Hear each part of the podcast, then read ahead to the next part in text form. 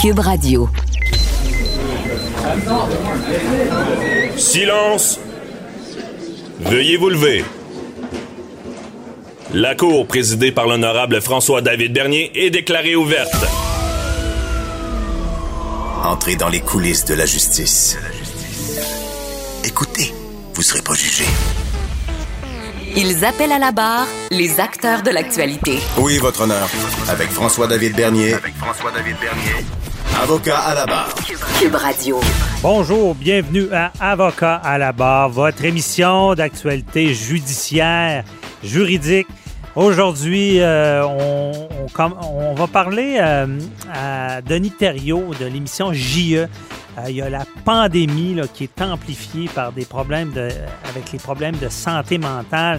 Une émission là, très intéressante qui, qui parle des, des, gens oubliés, parce qu'il y a des, des, des règles sanitaires mais ça semblerait augmenter les problèmes de santé mentale. Ensuite, euh, Maître Sharon Otis nous parle d'une histoire euh, atroce, un bébé secoué à mort par son père, euh, sept ans et demi de prison. Elle nous en parle. Ensuite, euh, il y a notre chroniqueuse, Maître Sophie euh, Mongeon, qui vient sur un sujet très euh, qui, lui tient à cœur, le défi de Leucan. Elle va se faire raser la tête le 28 mars. Vous, vous voulez nous en parler parce que c'est un sujet qui la touche personnellement et aussi Patrice Ouellette qui nous revient. Ben, l'après-pandémie s'en vient. Il va nous expliquer c'est quoi le nouveau normal. Qu'est-ce qui est bon qu'on fait en affaires dans notre vie privée qui va rester? Donc, votre émission commence maintenant. Vous écoutez. Avocat à la barre. L'émission JE a parlé cette semaine d'un sujet assez troublant.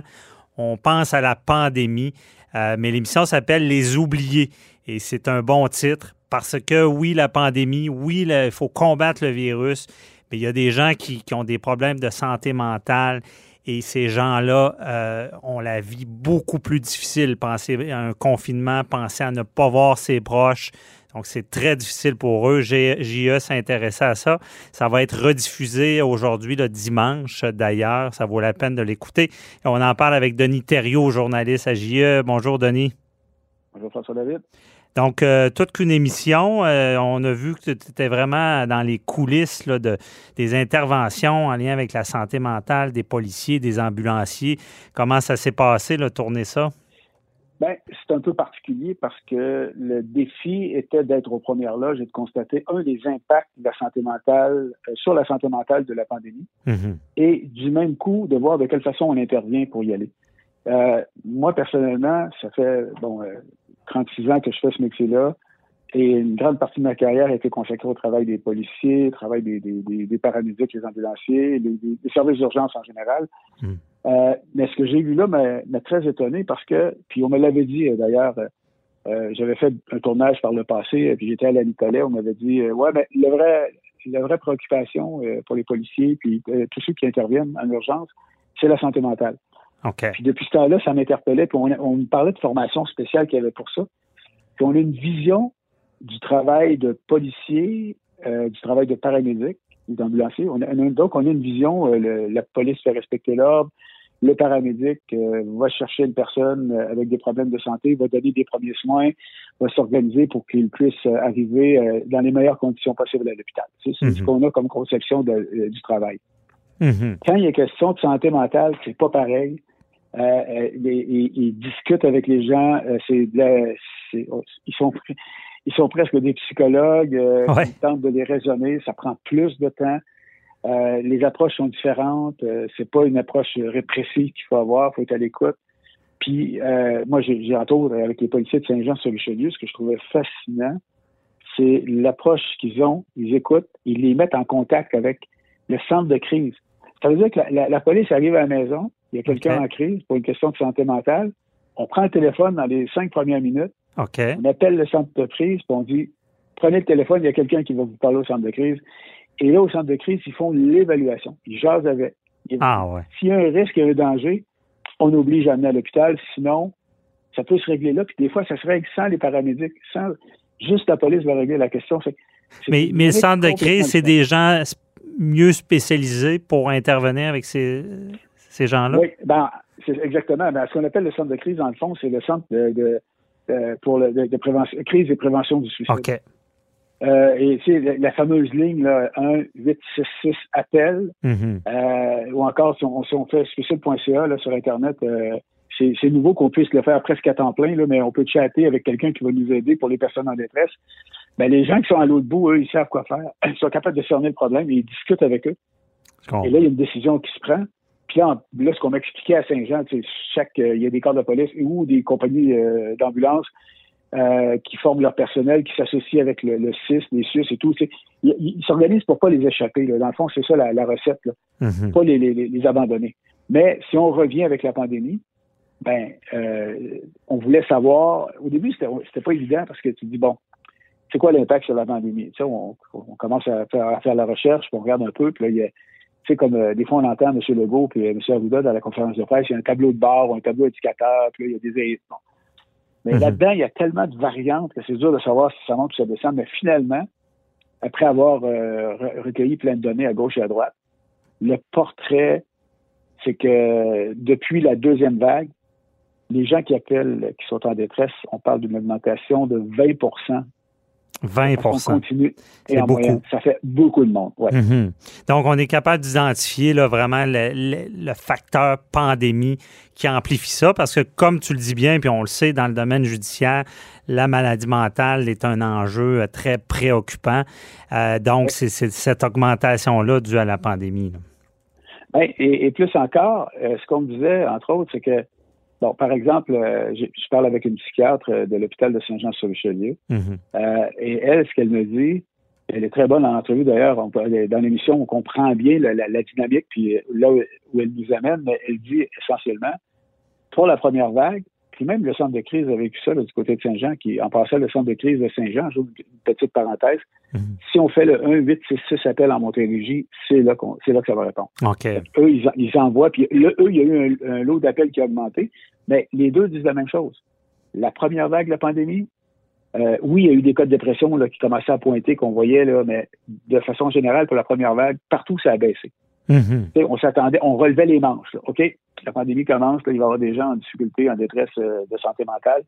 Euh, c'est pas ça du tout qui s'est passé. C'est sûr que là, il y a, dépendamment des régions, ça peut, Ouais. ça peut varier. Mais il y a eu une baisse. Quand l'été est arrivé, pour Saint-Jean, on s'entend, pour Saint-Jean, il y a eu une hausse des suicides et des tentatives à l'été. À l'été. Ah. Oui, ça avait commencé un peu avant, là, mais là, là, ça- là, tout le monde euh, est, est venu un peu. euh, euh, Mais c'est l'épuisement. C'est c'est comme quelqu'un qui court le marathon là, à la fin. là. Je pense que les gens ont une fatigue là, puis mentale pour le, le commun des mortels. Et imaginez quelqu'un qui est déjà atteint, qui est atteint d'une maladie mentale, ça doit être euh, amplifié. Ben, là. ouais, mais c'est pas juste ceux qui étaient atteints en plus. C'est Mhm, vrai. Qui étaient d'une santé mentale qu'on pourrait dire relative, que là, ils ont été très affectés. Puis en voyant la deuxième vague arriver, là, c'est, comme on dit en bon français, c'est, parti sur l'autre bord. hein. Mhm. En fait, là, ça s'est mis à monter et la moyenne de 20% est constatée par les centres de crise du Québec euh, de gens qui appellent parce qu'ils sont en détresse euh, à partir de, de la deuxième vague. Et depuis ce temps-là, ben, et, euh, de, de différentes manières, selon les, endroits au Québec, et on compose avec ça. Mhm. Euh, J'ai vu, en tournant entre autres avec euh, Cetam, euh, qui est une compagnie d'ambulance dans le coin de Longueuil, ou encore Ambulance de Mers, euh, il y, a, il y a des euh, paramédics qui sont qui, qui, qui sont consacrés uniquement à aller rencontrer les gens dans un premier temps. Avant d'envoyer l'ambulance, l'ambulance, c'est la, grosse affaire, comme on dit. Il Ouais. va sur place, il évalue, puis des fois, on permet d'éviter des transports. C'est un peu ça, là. c'est, dérangeant, c'est troublant, l'impact que ça a, c'est loin d'être terminé. D'où l'importance, Ben oui. c'est ce qu'on fait à JE, de, de- d'éclairer le problème comme il faut pour qu'on comprenne l'ampleur de. Ben oui, parce que aussi, si on est obligé d'hospitaliser quelqu'un, j'imagine on se ramasse, on se ramasse avec plus de risques. De, il doit y avoir des gens qui veulent pas aller à l'hôpital ou qui comprennent pas euh, ce qui leur arrive. Je sais pas s'il y avait des situations comme Ben, ça. Oui, mais oui, dans un cas, euh, ben, en fait, si, euh, que tantôt je parlais qu'on l'intervenant, dans le cas de Saint-Jean, ça se passe Mhm. de, c'est le même à peu près un peu partout. Il y a différentes façons de procéder, là, mais essentiellement, on doit établir si c'est un, un P38, là, si je me rappelle bien. Oui. C'est-à-dire c'est un article, un article de loi Mhm. qui fait en sorte qu'on va obliger la personne à aller se faire soigner à l'hôpital. Mais là, il faut l'évaluer avant. Mhm. Mais ce qui était fascinant dans un cas auquel on a assisté, la dame représentait un risque pour elle-même. Elle avait des ciseaux. OK. Euh, et là, les policiers sont arrivés en premier. Les paramédics sont arrivés par la suite. Et dès le départ, ils ont commencé, on en est témoin de ça, ils ont discuté. Et ce l'objectif des deux policiers de, Saint-Jean-sur-Richelieu, qui étaient sur cette intervention-là, mhm. c'est de faire en sorte que la dame en crise, ou bien en crise, on s'entend, euh, qui, était au désespoir euh, très, très avancé, euh, on voulait la convaincre d'elle-même de monter à bord de l'ambulance avec les paramédics et d'aller à l'hôpital pour se faire soigner. Et mhm. non pas de l'obliger euh, à y aller avec le P38. Là, c'est beaucoup plus compliqué à gérer. Ils ont réussi à le faire. C'est bon. À un moment donné, ils ont, ils l'avaient convaincu. Ça, c'est pas dans l'émission, mais ils l'avaient convaincu. Hum. elle va à la salle de bain. Elle revient, elle dit, je veux plus y aller. Aïe, Pourquoi? Ben, c'est pas, elle dit parce que c'est Dieu qui me l'a dit. Bon. Ah. les, les, les, agents sont confrontés à ça. Fait il faut gérer ça. C'est délicat. Je dirais hein. qu'ils le font bien. Là. Euh, moi, ce nous, ce qu'on a vu, ils sont à la hauteur. De toute façon, ça devient des questions de relations humaines et de compréhension, puis de, puis euh, c'est un, peu tout ça là, tu sais. Puis tu comprends. La réalité, la réalité, elle est là, puis il faut, faire attention à ces gens-là. Mm-hmm. Est-ce que tu sentais l'impact aussi sur la famille, les proches, ou ça euh, ça doit pas être évident pour eux aussi là?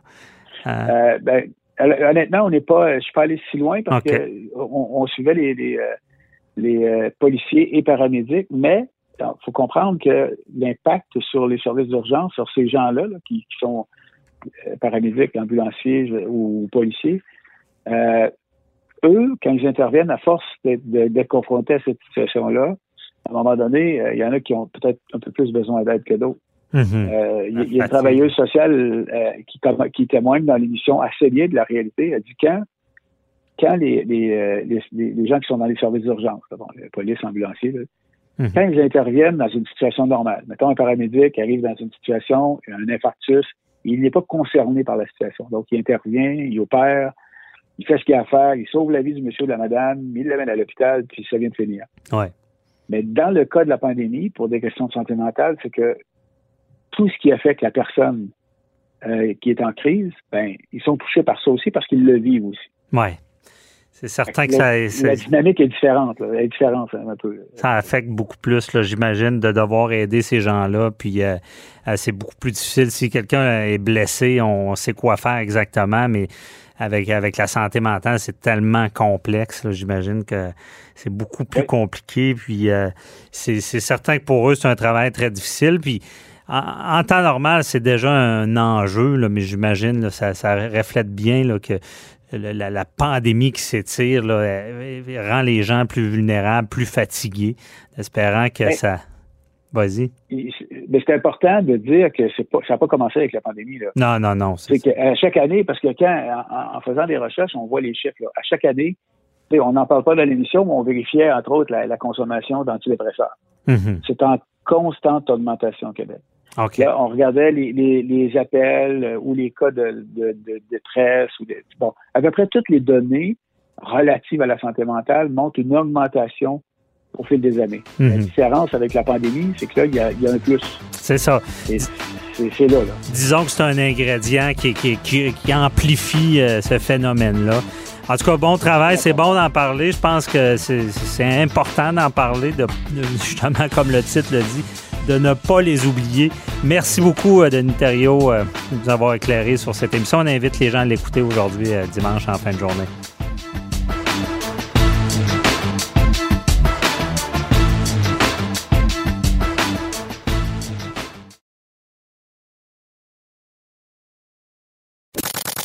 Avocat à la barre.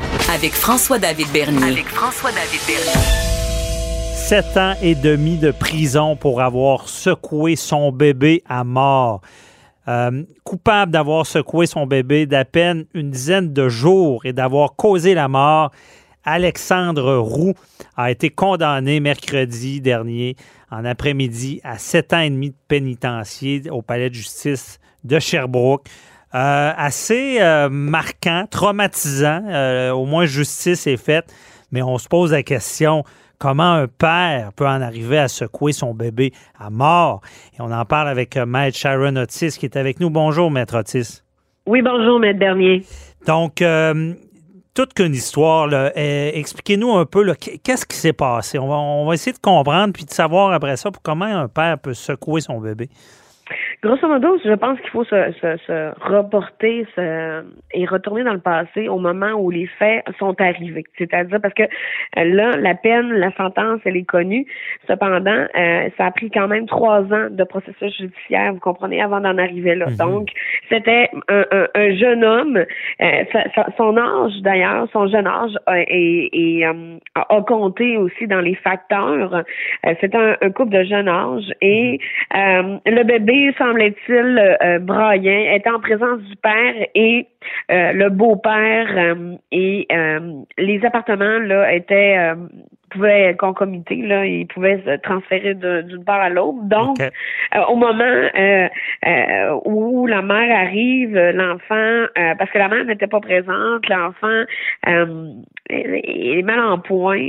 Et c'est là où est-ce que, pour la mère, de, de ce qui ressort du témoignage, c'est allé très vite. Là, elle comprenait pas, elle, elle n'osait pas croire que son conjoint, qu'elle l'aimait tellement, puis ça, elle l'a mentionné à, à, plusieurs reprises. Ça, ça, ça ressort, euh, qu'elle l'aimait tellement, puis elle, elle aurait pensé, elle aurait jamais pensé qu'il aurait été capable de, de, de, faire de tels gestes.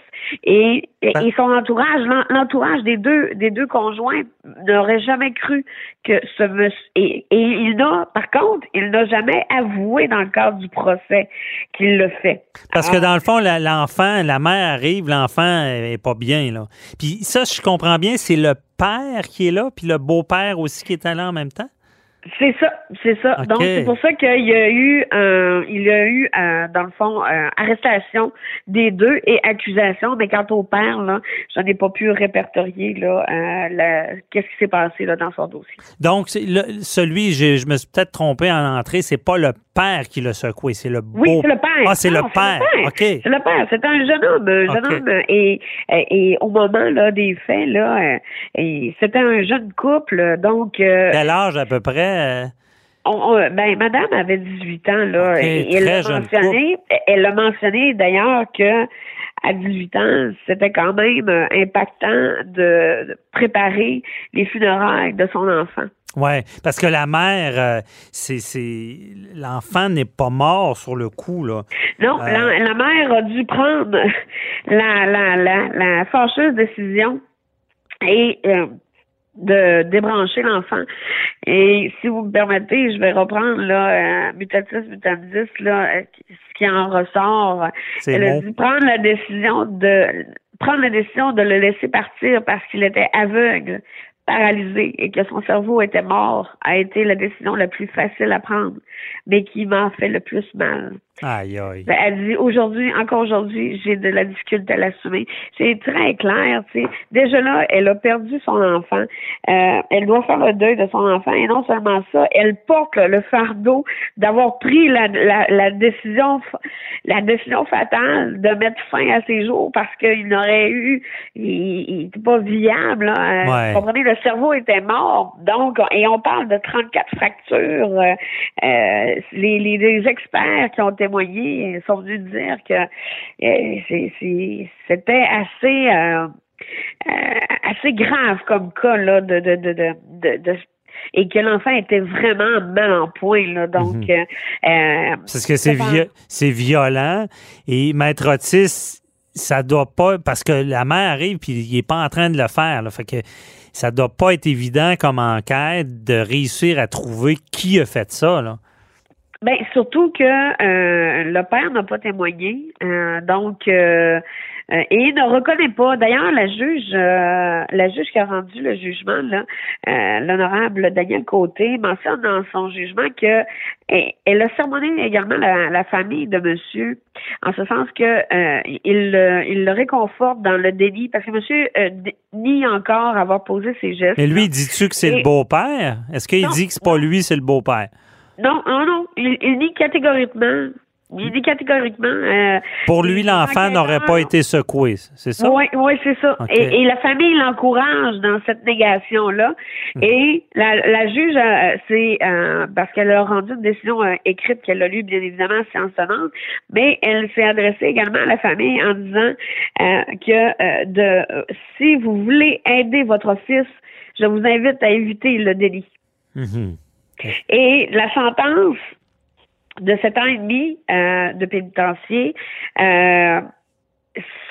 se base aussi sur le fait que il reconnaît pas ses torts, ouais.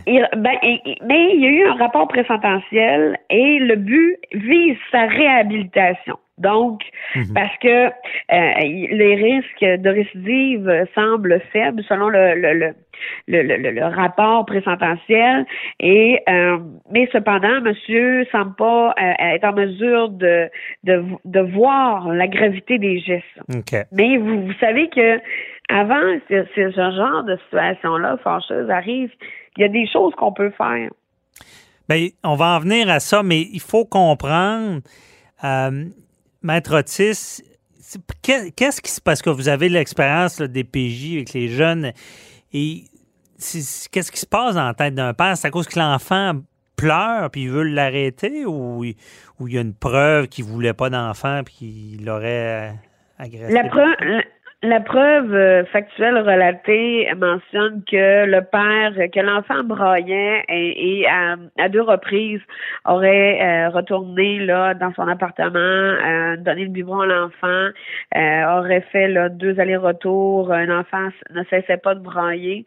Donc, je pense que peut-être et on a parlé d'ailleurs, on a soulevé son immaturité, là, donc peut-être qu'il n'a pas pris la, bonne la bonne solution. Il n'a peut-être pas voulu commettre l'irréparable, mais somme toute, il, est arrivé ce qui est arrivé. Donc, mhm. euh, mais je comprends. Et euh, ben, justement, ça, il peut y avoir, vous parlez d'aide, il peut y avoir des parents qui puis ils disent, hein, euh, si votre enfant vous, vous énerve à tel point, il faut, faut aller prendre l'heure, il faut pas rester là, ou du moins, euh, il peut y avoir de l'aide pour ça. Bon, oui, il peut, y avoir de l'aide. Il y a déjà un programme périnatal de prévention du syndrome du bébé secoué qui, qui est instauré dans certains hôpitaux. Ce n'est pas la plupart des hôpitaux pour planifier, euh, c'est-à-dire qu'il suggère aux, futurs parents de planifier un réseau de soutien social dans le cas d'une détresse psychologique euh, et de, de, voir quelle personne, quel membre de, son, de notre entourage pourrait venir en, leur venir en aide, c'est-à-dire les parents, des amis, de la, de la, famille euh, éloignée, etc. Mm-hmm. D'augmenter vos connaissances sur et d'appeler le, le, le, 811 Info Santé, de voir euh, est-ce que l'enfant, c'est normal qu'il braille comme ça, tu sais, de, depuis une certaine durée, qu'est-ce qui pourrait causer ça?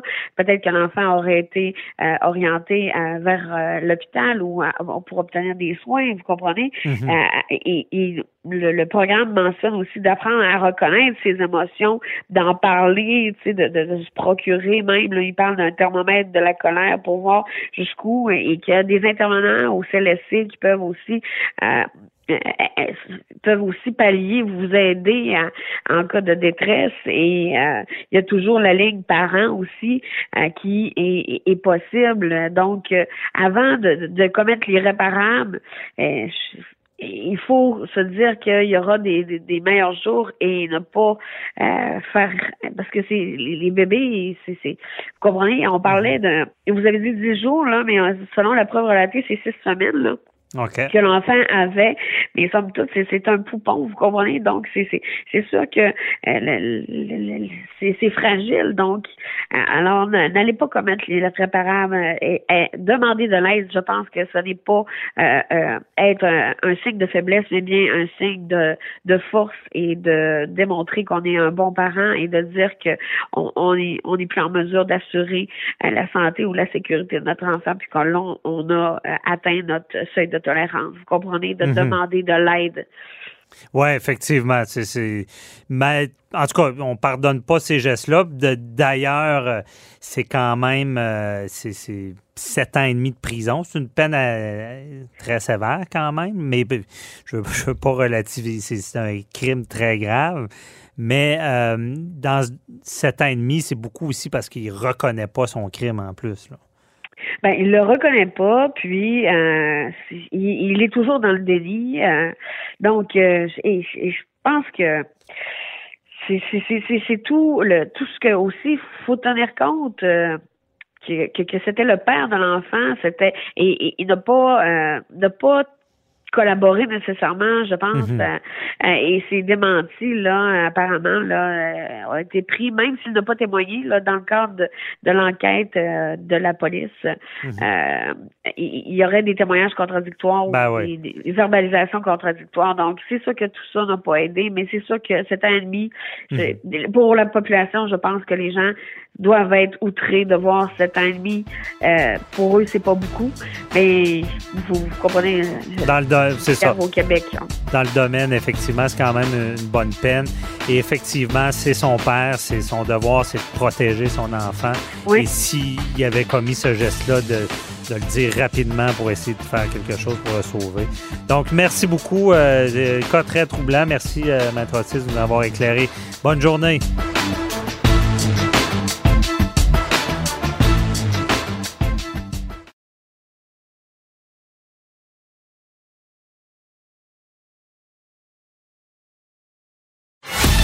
Avocat à la barre. Alors je procède à la lecture du verdict. Avec François-David Bernier. Les meilleures plaidoiries que vous entendrez.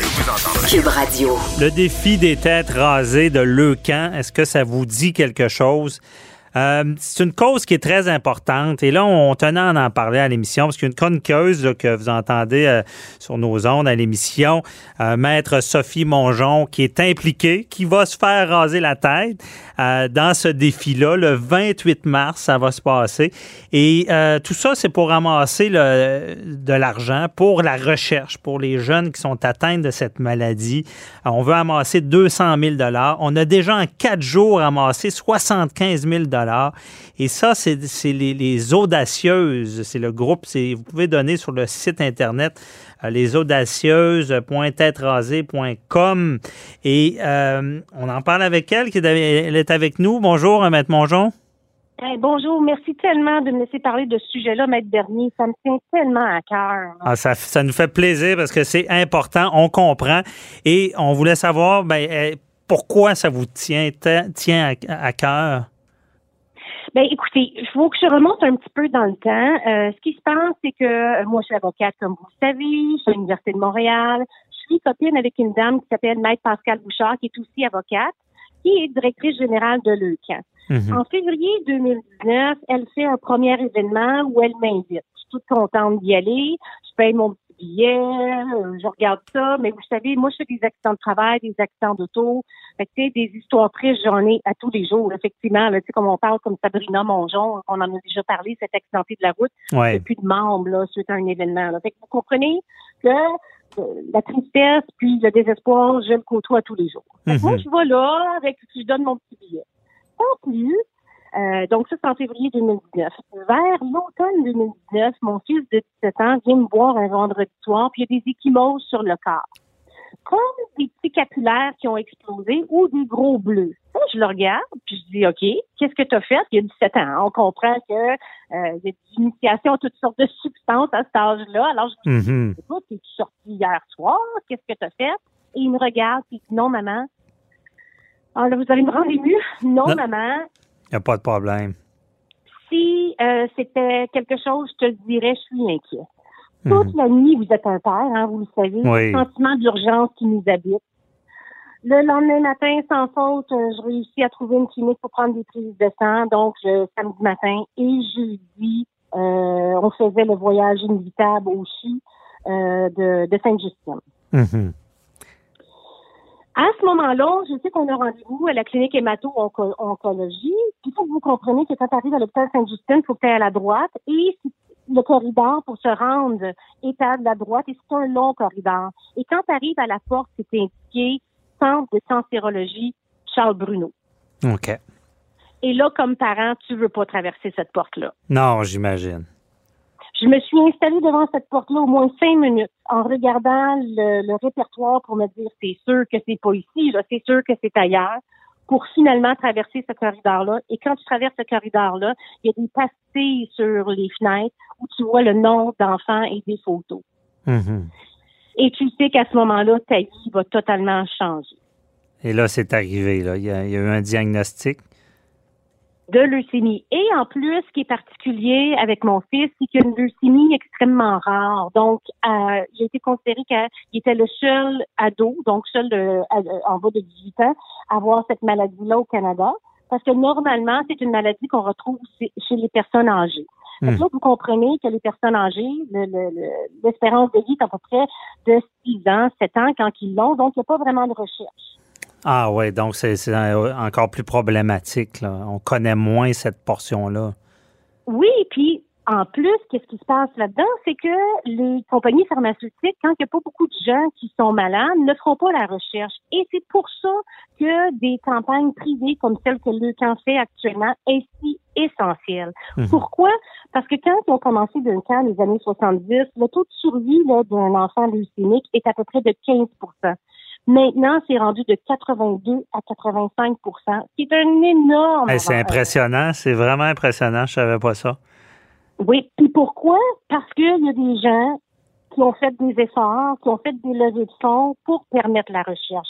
Alors, c'est pour ça que quand Pascal Bouchard, la directrice générale de l'EUCA, m'a appelé cette année pour me demander de faire le défi, c'était difficile de dire non.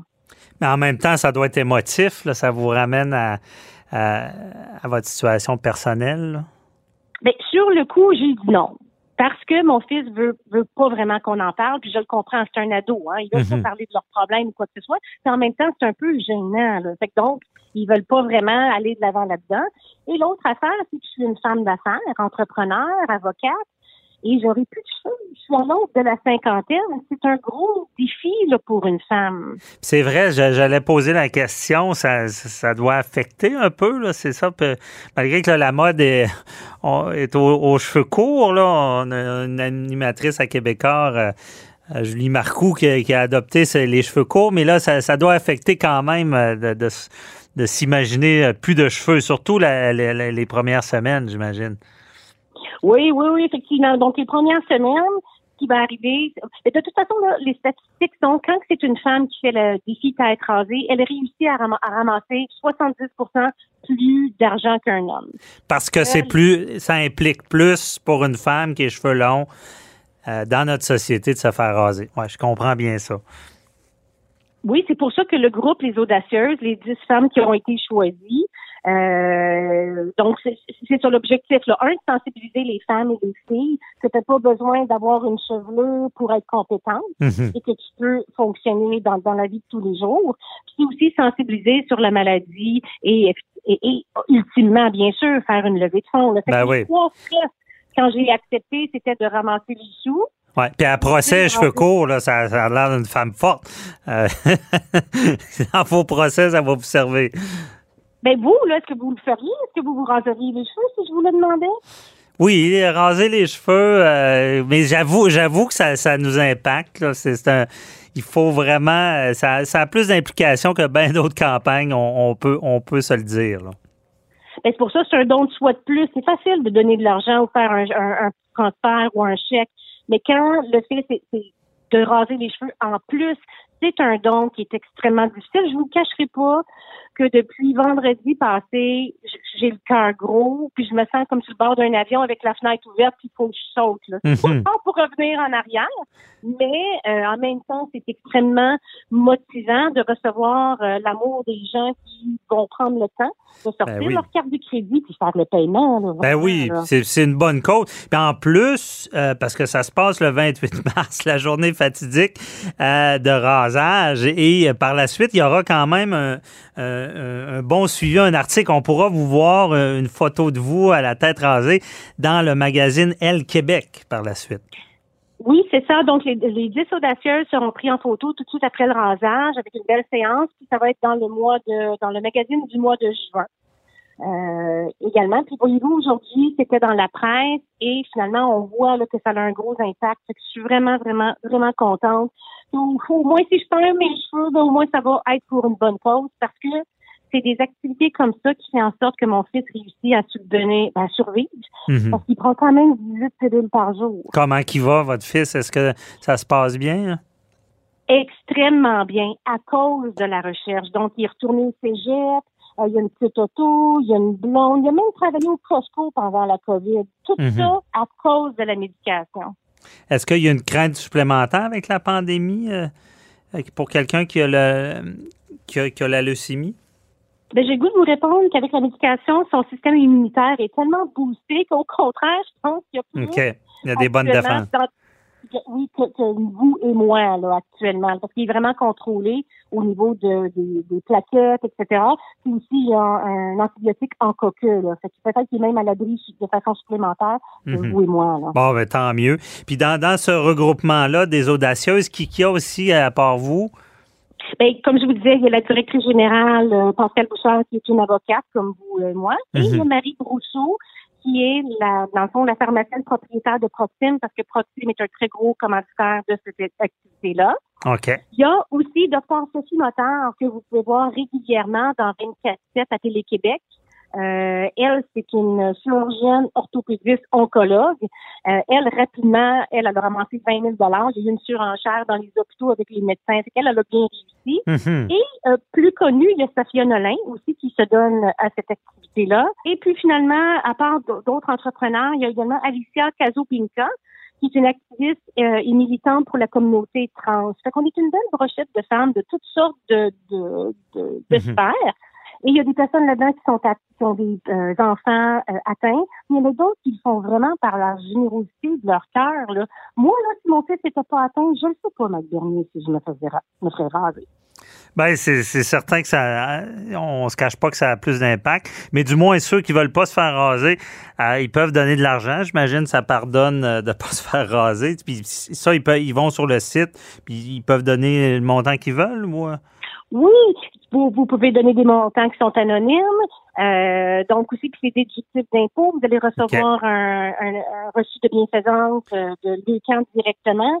Donc, c'est pour une bonne cause. Puis en plus, ça permet de faire quelques déductions. Ben oui. Ils peuvent cocher à qui qui donne. Chacun doit amasser de l'argent, ce que j'ai compris. Donc, on, on, peut vous en donner, Maître Mongeon, c'est ça, pour que ça aide sur votre compte, comme on dit. Là. C'est ça. Moi, j'ai une page à moi où mon objectif personnel est de 25 000 et euh, je suis déjà rendue à 21% de ma quête.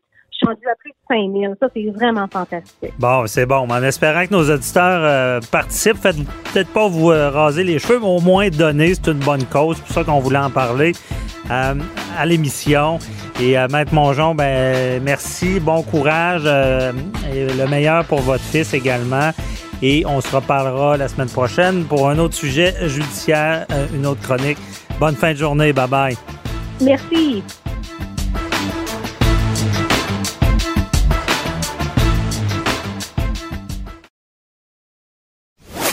Vous écoutez. Avocat à la barre. On aura plus de 14,5 millions de Canadiens vaccinés d'ici juin. Si tout va bien, on reçoit tous les vaccins. Euh, dans le monde entier aussi, la campagne de vaccination euh, s'accélère. Euh, on peut, on peut rêver d'un retour à la normale. Ça, devrait s'en venir. par contre, on se pose beaucoup de questions. Il y a beaucoup de choses qui ont changé durant la pandémie, de façon de faire. Quand ça va être fini, qu'est-ce qui va arriver? Ça sera quoi le nouveau normal de notre quotidien, que ce soit au travail ou ailleurs? On en parle avec euh, Patrice Ouellette de la méthode 48 heures par jour, notre gestionnaire de performance. Bonjour, Patrice. Bonjour, Maître Bernier. Je pense que c'est le bon mot, le nouveau normal. Oui, c'est, ça sera différent. Est-ce que ça va être mieux ou pire? Ben, écoutez, je pense que dans les deux cas, il va y avoir des bonnes choses qui vont rester. Comme gestionnaire, comme ex-gestionnaire, pour aujourd'hui axer sur la haute performance, je préfère toujours regarder euh, d'un, le côté positif, mais surtout les opportunités. Qu'est-ce qui mhm. se présente à nous avec les changements profonds, dramatiques qu'on a vécu dans la dernière année? Oui. Et puis, ces, changements-là, où tu, tu vois des choses qui vont rester, qui vont être positives? Ben, écoutez, je pense que le télétravail euh, est là pour rester. Et je me rappelle, il y a seulement un an, il y avait tellement d'employeurs qui étaient pris dans leur paradigme, euh, qui pensaient que les employés allaient être moins productifs. Il y avait une tonne de paradigmes, puis on s'est rendu compte finalement qu'avec le télétravail, il y avait aussi beaucoup d'avantages. Donc, on a un groupe d'employés qui sont excessivement heureux. Écoutez, je pense juste à ma conjointe. Ma mhm. conjointe est enseignante. Et je me rappelle très bien, et je suis sûr que beaucoup d'enseignants vont être d'accord avec ça. Lors du début de la pandémie, ils ont vécu l'enfer. Aujourd'hui, ma conjointe n'a pas hâte au retour en classe. Non, Donc, pourquoi? Euh, parce qu'elle a appris à apprécier travailler de la maison, euh, hmm. puis déplacement, transport en commun ou les heures de trafic, la disponibilité. On a gagné beaucoup en qualité de vie aussi. Ça, c'est un gros, gros gain qu'on a fait du côté des employés. Mhm. Mais on a beaucoup perdu, par contre, en socialisation. Est-ce que pour toi, un gestionnaire, euh, est-ce que c'est bon de socialiser avec les collègues du bureau ou en tant que gestionnaire, c'est mauvais? Absolument, Maître Bernier, c'est un grand point euh, qui est négligé. Qu'est-ce qu'on va faire avec la culture d'entreprise?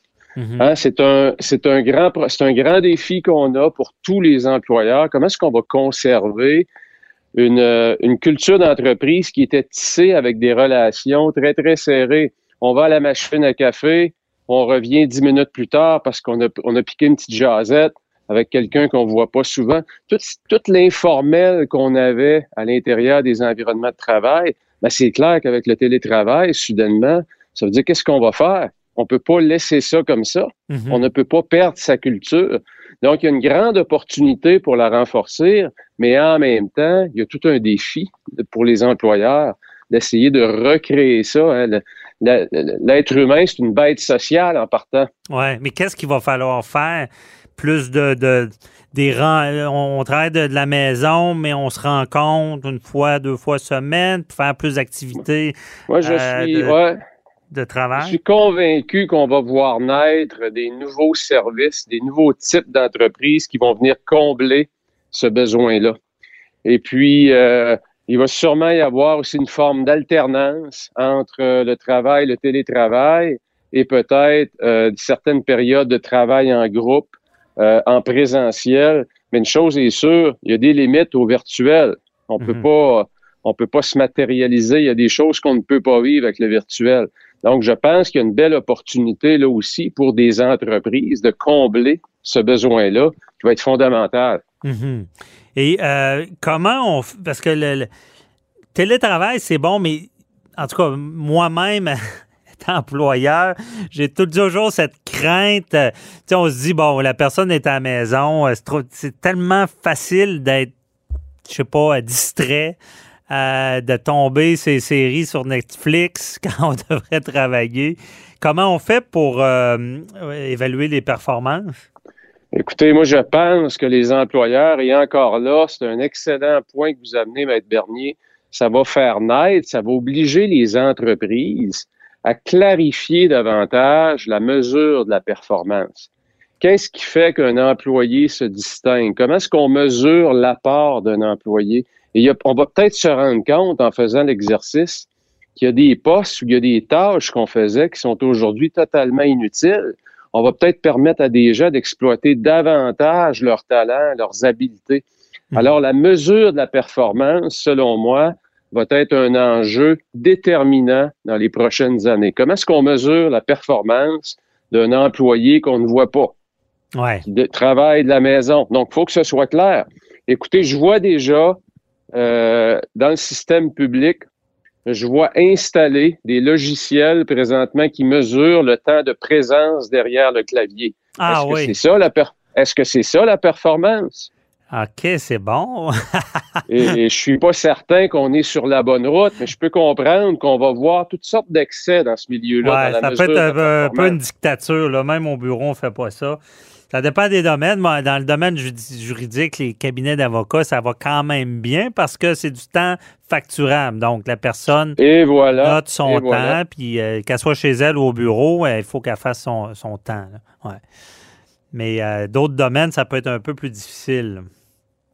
Écoutez, je lisais aussi, Maître Bernier, en début de semaine, à ce temps-ci de l'année, dans le secteur de la mode, c'est toujours un moment déterminant. Les, grandes lignes, les grands couturiers lancent les marques à travers la planète. Mhm. Et euh, je trouvais ça intéressant puisque je regardais le, comment la mode va se transformer, ce qu'on appelle le nouveau chic virtuel. Donc, lorsqu'on travaille de la maison, on sait que ça va avoir un impact sur les vêtements qu'on porte. Donc, de la maison, en général, on, aime être plus confortable. Mais en même temps, entre le pyjama et l'habit, il y a un nouveau chic virtuel. Il y a des nouveaux vêtements probablement un peu plus utilitaires, pratiques, mais en même temps qui nous donnent une certaine prestance, qui dégagent un peu un certain chic en ligne. Parce qu'il y a quand même une partie de notre corps qui est visible. Ben effectivement, en ligne, il faut pas. Il y, a des vidéos célèbres euh, sur le, web, dont euh, cet homme qui, est en veston cravate et la, caméra fait un recul et là on se rend compte qu'il est en bobette. Euh, ça, c'est pas une bonne idée. c'est pas une bonne idée. Puis, puis aussi, écoutez, euh, au niveau de la performance, c'est important de se créer des rituels. Mhm. C'est-à-dire, lorsqu'on rentre travailler, même si c'est dans un bureau qui est à la maison, c'est important d'avoir des vêtements appropriés, de mettre peut-être ses souliers qu'on mettrait quand on va au travail. Peut-être c'est une paire de souliers un peu plus confortable, mais assurez-vous d'avoir des, des points d'ancrage que j'appelle au niveau de l'habillement également. Mhm. Ben effectivement, moi je comprends pas ceux qui sont en mou, qui sont performants. Euh, même si j'avais à travailler de chez moi, je m'habillerais en veston cravate. C'est comme mon armure, mon, mon, habit de combat. Donc, euh, ça peut avoir une influence, comment on est habillé sur notre travail. Absolument. Écoutez, on, rentre dans un nouveau normal, comme on l'a dit en introduction, Maître Bernier, qui, hum. va, qui va nous faire vivre des nouvelles choses. Il va rester des belles choses. Regardez juste l'impact au niveau de l'environnement avec le télétravail. Ça veut dire moins de gens qui circulent sur les routes. Donc, les gros projets d'infrastructure qu'on avait, soudainement, on les regarde peut-être avec un angle différent. Mais c'est différent, mais toi, tu penses pas que, bon, jour, euh, je sais pas, la pandémie, il n'y a, plus de mesures sanitaires, euh, tout redevient normal. Tu penses vraiment que ça va, que l'employeur va avoir cet intérêt de garder ça comme ça? Puis j'imagine, ça coûte moins cher de frais fixes aussi, de, parce que tu peux allouer autant de bureaux que tu en avais avant. C'est une partie qui est chez la personne. Écoutez, ce qui fait foi de tous dans ça, c'est les coûts d'opération. Et s'il y, a des entreprises qui prennent du leadership et qui abaissent leurs coûts d'opération et qui sont en mesure d'aller au marché et en coupant l'herbe sur le pied à ceux qui ont des coûts d'opération plus élevés, ben, qu'est-ce qui va se passer? La tendance lourde va s'augmenter. Mm-hmm. Alors, les lois du marché demeurent et je pense que le télétravail, tant qu'à moi, il est là pour rester. Écoutez, il y a déjà des postes dans la fonction publique et même dans le parapublic qui ont déjà été classifiés télétravail pour le long terme. C'est déjà ah fait, cela. OK. Et question qui tue en finissant, il nous reste une, deux minutes. Euh, pourquoi on n'a pas fait ça avant? C'est bénéfique? Je pense que c'est ce qu'on appelle les paradigmes de l'évolution. Hein. C'est l'insécurité des boss. Mhm. Euh, on parle beaucoup du côté de l'employé, les bénéfices, mais du côté des gestionnaires aussi. Ça veut dire, si vous êtes gestionnaire, vous gérez des équipes et vous avez développé des habiletés de communication, des habiletés à mobiliser vos troupes, bien, soudainement, tout ça prend le bord, ça vous prend des nouvelles habiletés de communication parce qu'on est dans le virtuel. Mmh. Donc, il va falloir que les gens se recyclent aussi. Mais ça va peut-être faire place à des nouveaux types de leaders, des gens qui sont en mesure de mobiliser les troupes à distance. Mmh. Et ça, c'est quelque chose qui est totalement nouveau, vous savez. Ben effectivement. Donc, euh, on peut euh, finir ça en disant euh, c'est dans l'adversité qu'on connaît quelqu'un et à, avoir été confronté comme ça, il y a des gens qui ont, qui ont bien réagi, puis il y a des bonnes choses qui vont ressortir de ça. Merci beaucoup, Patrice Ouellette de la méthode 48 heures. J'invite les gens à aller sur le Facebook, suivre ça. Si vous voulez être plus performant, Patrice est votre homme. c'est pas toujours évident dans notre vie personnelle, dans notre vie professionnelle. Euh, il y a des belles capsules. Merci beaucoup, euh, Patrice. Merci, au revoir. Bye bye.